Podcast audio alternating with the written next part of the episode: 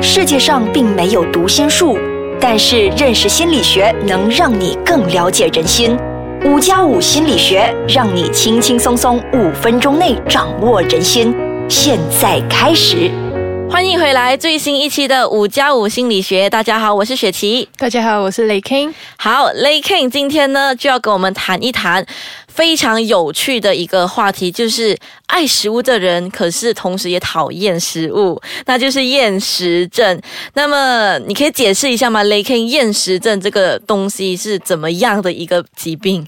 我我不确定厌食症的患者是不是那么爱食物，但是呢，嗯，如果根据呃我们的 DSM-5 的话，厌食症呢，英文叫做 anorexia nervosa，是进食障碍的其中一种。那它的症状呢，就包括呃患者呢会通过节食或者是呃限制自己所摄取的食物啊，使到他的体重。严重的下降，并且一直维持在那个不正常、太过低的水平。那如果根据 BMI 的计算法呢，就是少过十八点五的。嗯，BMI 就是你量你那个正常体重标准的低于十八点五，是吗？嗯，少过的话，哇，很瘦诶。对，简直是可以说是你如果有见过哈厌食症的患者，他们。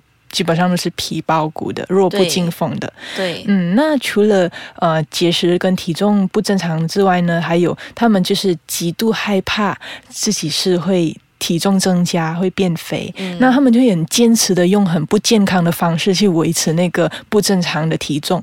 那除了节食之外呢，有些患者只是单靠节食，可是因为节食呢一直在那个饥饿的状态里面呢，可能在呃突然间呢会暴饮暴食的情况，突然间吃很多超过可能正常分量，可是吃完呢又觉得很会很愧疚，后悔，那就会去可能扣喉啊、催吐啊，或者是过度的去运动。或者又再回到节食的一个方法去，希望自己的体重不要回升。那有些患者是两种方法都会用吧，就不健康的方法去让那个体重不要回到正常的水平。哦，那么他什么样的表现呢？我们才可以知道啊，这个人他是没胃口，而不是厌食症呢？因为呃，像你说的嘛，厌食症会一直不要让自己的体重上升。那么我们可以知道他是没有胃口吗？嗯，那你看，其实没有胃口呢，啊是。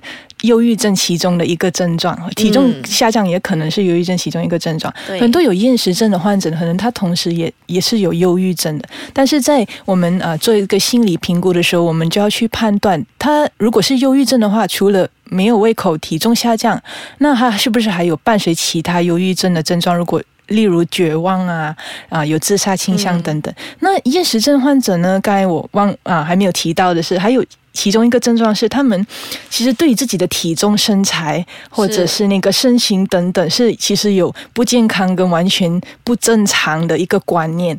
嗯，他们会觉得说，哎，明明已经很瘦了，可是看着镜子的时候，还是会感觉自己很很肥的。明明已经是别人看起来，他们都哎，你不要再减了。对对，那嗯。而且呢，他们会把自己的那个自我价值啊，对吗？怎么样看待自己的跟自信心呢？是完全建立在自己的所谓的标准体重之上，会觉得越瘦越好。嗯，我一定要努力呃，达到我所谓的标准的标准。对。那么，如果你们想要更了解忧郁症的话，我们可以听回前几集，我们有也是有详细的解释到忧郁症。那么，我想知道厌食症呢，它会出现的这个年龄阶段，小朋友可能吗？如果是呃。但说这个厌食症的话，它的并发的高峰期是啊，大概是青春期中期到成年早期，就是十五多岁到中学时期，对，二二十多岁，但但是到直到三十多岁都是有可能的。嗯，那么他厌食症的话呢，他对他本身的身体啊，那个健康一定有很大的影响，会是哪方面的影响呢？对对，厌食症呢，它除了是心理跟精神上会出现问题，他的身体的健康状况对对也是深受影响的。嗯，因为那个。体重太低，青春期的呢，可能他们就会营养不良，又发育就会停滞，或者是不能够继续的发育，会发育不良。嗯，然后呃，严重的是可能是会有造成死亡的。哦，对，就是因为不吃东西嘛，就没有营养了，是太暴瘦了。那呃，可能器官也是会衰竭。呃，其他的呢，还有内分泌会失调，例如女生的话，可能她月经就很乱啊，经期不定啊，或者有些甚至是。停经闭经的，那男性呢，可能呢是啊性欲会下降，那其他的当然还有比较常见低血压啊，或者是心律不正啊，会心脏出现问题。然后太过饿呢，又会有脱发，好像很容易怕冷等等的身体的状况。那么我们有可能就是他会用这样一个方式来自残吗？其实很多有厌食症的患者，可能他们也是伴随有某些人格障碍。那他们的我节食啊，我把自己。饿着也是一种自残的方式。那除了身体上的伤害呢？他们的大脑认知的功能也会受影响了。例如不能够 focus，不能够专注了，记忆力可能也是会变差，情绪上很容易发脾气。你想象你一直饿着的，对吗？你就很容易啊忧郁，也会很容易生气，也是容易紧张害怕的。当我们的身体跟精神进入这种病态的时候，其实。也会影响身边的人，家人也是已经很担心。你已经瘦成这样，你你这是要，呃 你这是你这是要干嘛？还要继续瘦下去？是是，绝对不是家人劝说两句，或者有时不是说父母逼你去吃，你就会去，真的是可以啊逆转这个情况的。所以还是需要专业的治疗。嗯，好，说到这里，我听到感觉，其实 我我是一个很容易饿的人啊，所以我要先休息一下，待会回来呢，我们跟大家讨论一个关于厌食症的蛮有趣的一个呃，就是我们认为的课题啦。那么我们待会儿见。雷 King，我在网上呢看到有些资料呢，它是显示有些厌食症的患者呢，他们虽然吃的很少，可是呢，他们对食物是很痴迷的。然后他们很多阅读那些呃烹饪的杂志啊，或者是观看一些饮食节目，诶，可是他们又不吃，到底是怎么回事？对，确实是这样，听起来可能是很奇怪，有点对，无法理解。对对，那它可以有不同的原因。那例如说他。可能会很注重说食物怎么样的一个烹煮方式是会最健康，对吗？或者他是要计算那个 calorie 啊，它的 fat 啊，或甚至有些是要称过那个食物，要量的很标准。那这是其中一个他们呢害怕是啊会变胖的一个方法。但其实呢，厌食症的患者呢，有时候也是很偏向他们的个性是很片面固执的，会对自己有过分的要求跟严谨的要求，是完美主义的完美主义。对完美主义，他们会讲，哎，我的食物一定要是这样准。备的我才肯吃，我是一定要算的这么准啊。说如果你没有跟着他的方法去做，可能他就不吃。嗯，或者我准备食物要怎么样怎么样的方法，那啊就变成会形成这种好像比较有强迫这样，会 obsess 这样子的对食物啊是好像完全不能够想食物以外的事情。嗯，那么你本身有经历过什么样的一个呃 case 吗？是关于这个厌食症的，会让就是跟大家讲一下，让大家更加理解，哎，到底是一个怎么样的概念？是嗯，我。当然，如果全部的 的那个个案呢，他们都是真的是你看了都会心痛的，就是真的是骨脸脸上都瘦的有骨头了，有些还长一些毛，因为它是内分泌失调。那他们的会对那个食物要求是非常的高，那使到家人呢都很烦恼，到底我要怎么样才能让你去吃呢？有些人如果煮到了他们喜欢吃的食物，就会可能一大盘都清掉；可是如果是不喜欢的，就什么都一点也不会动。哦，所以这样子我可以理解，厌食症它未必是完全不吃东西，它只是对食物有要求，可是也是可能完全不吃东西嘛。嗯，你看节食。节食是其中一个方法而已，有一些呢，他们其实是很想吃，可能会觉得饿，或者是想每一种食物都尝试不同的口味，一点点一点点，但是他们是怕肥，呃，不不想要那个体重增加，所以其实不完全是很抗拒食物的。明白明白。那么呃，就是还有呢，呃，比较会担心的就是这些会患上厌食症的最主要的原因有哪一些？它的成因也是很多元化的，很难说得清。但是呢，呃，我们都发现患上厌食症的患者呢，他们的个性啊，普遍都是刚才所说的，就是完美主义者，对自己的要求很高，凡事都觉得自己做的不够好。可是呢，对于自己呢的心理需求啊，自己的感受啊，例如饿啊、饱啊，可能都不清楚啊。但对别人的要求可能就很敏感。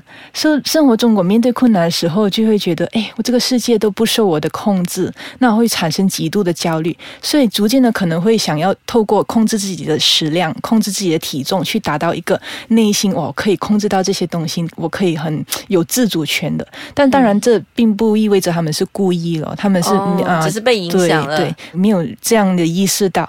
那当然，家人之间的交流方式，例如说，可能父母会很严厉的批评孩子的体重啊，等等伤心哦。对对，或者呃，教养方式可能是过于啊批判啊，过于严格啊，是。控制型的父母，那也会影响啊孩子养成这种可能会患上啊厌食症。那社会文化也是很大的影响，像我们的媒体啊，就会想说瘦就是美啊，身材呢也是越瘦越好。那也发觉到呢很多啊，例如一些专业，例如。舞蹈员呐，芭蕾舞蹈员呐，模特等等呢，都会想要他的呃这个身材是 perfect weight 的，是最瘦越瘦越好的，所以可能呃遇到这种情况呢，女生。受到这种社会文化的影响，就会产生这种哎，我想要啊，体质很瘦的这个概念。嗯，那么如果呢，我们现在谈到了那个厌食症的一些原因，那么去到治疗的这一方面的话，它会涉及到些什么呢？嗯，那其实要是那个情况的严重性而定。那如果你的体重已经下到一个地步，是以你的生命都受威胁，那可能需要入院。那入院呢，就会有啊一个团体来呃合作的去治疗。首先呢。那当然可能是啊，会有一些营养治疗师呢、营养师呢去看你需要吃些。怎么样的食物啊？要多少的分量才可以让你的体重慢慢上升？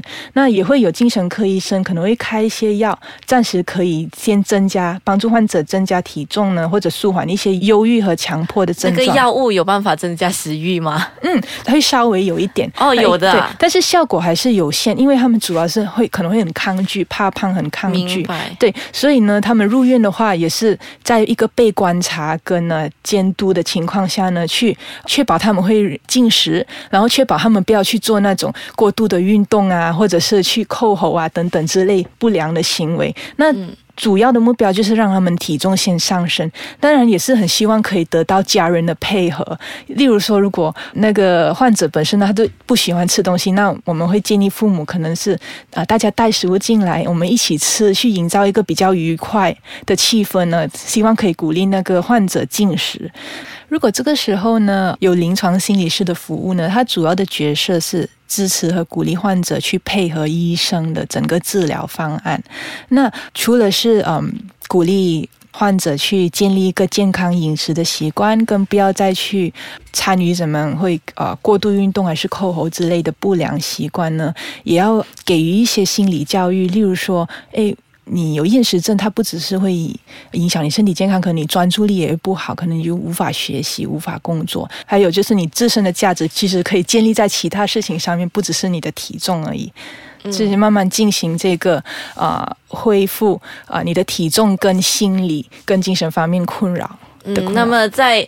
听了这一集关于厌食症的总结，我是想说的一句就是“能吃是福”啊，就是如果我们拥有天生拥有这个进食的能力的话，其实不要太限制自己的那个呃身材。那么当然我这样讲，他们未必会听得进，可是还是要告诉大家，是固定的一些运动或者是适当的节食是对身体有帮助的。可是过量的就可能造成你的外观啊，就可能也没有达到你要的那个目标完美型的啊，所以它还是有一些。反效果的，所以在这里就要劝大家要准时吃东西，然后要准时收听我们的五加五心理学啦。那么今天我们就讲到这里，感谢雷 king，我是雪琪。